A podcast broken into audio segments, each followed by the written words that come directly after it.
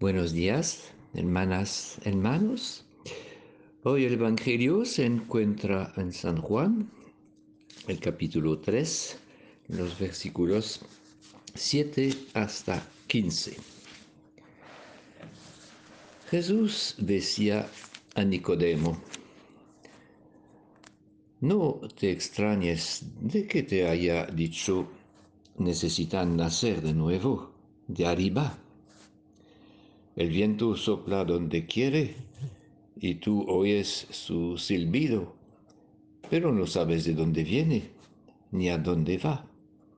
Así le sucede al que ha nacido del Espíritu. Nicodemo volvió a preguntarle, ¿cómo puede ser esto? Respondió Jesús, ¿tú eres maestro en Israel? ¿Y no entiendes esto? En verdad te digo, nosotros hablamos de lo que sabemos y venimos a proclamar lo que hemos visto, pero ustedes no hacen caso de lo que decimos. Ahora les hablo de cosas de la tierra y no me creen. ¿Cómo me van a creer si les hablo de cosas del cielo? Sin embargo, Nadie ha subido al cielo sino el que ha bajado del cielo, el Hijo del Hombre. Así como Moisés levantó la serpiente en el desierto, así también es necesario que el Hijo del Hombre sea levantado en alto para que todo aquel que crea en él tenga la vida eterna. ¿Cómo puede suceder esto, eso? preguntó Nicodemo a Jesús. Es la misma pregunta que la pregunta de María en la Anunciación.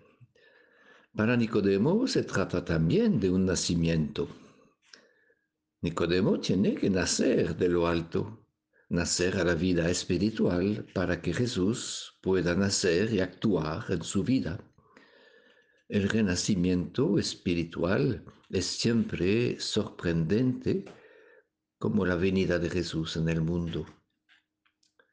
Este nacimiento es la obra del Espíritu, una obra que se prolonga durante toda nuestra vida. Muchas veces no sabemos cómo. Por eso Jesús compara la acción del Espíritu al viento cuya acción es misteriosa e imprevisible. Pero como discípulos de Jesús tenemos que caminar según el Espíritu, aunque sopla como el viento, donde quiere, y no sabemos de dónde viene ni a dónde va. Es porque estaban empujados por el Espíritu que los primeros cristianos han puesto todo en común, mientras que la tendencia natural quiere conservar todo por sí mismo y su propia seguridad.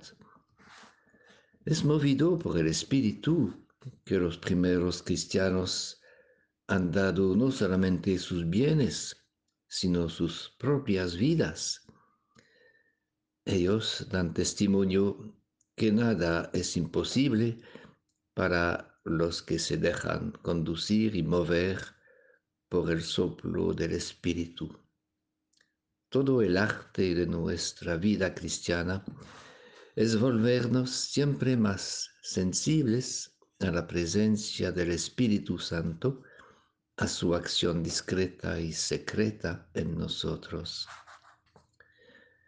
Reconocer esta acción es un arte muy fino, porque el Espíritu no sopla donde quisiéramos, sopla donde quiere, dice el Evangelio, y no es siempre donde lo hubiéramos imaginado, porque no sabemos de dónde viene ni a dónde va.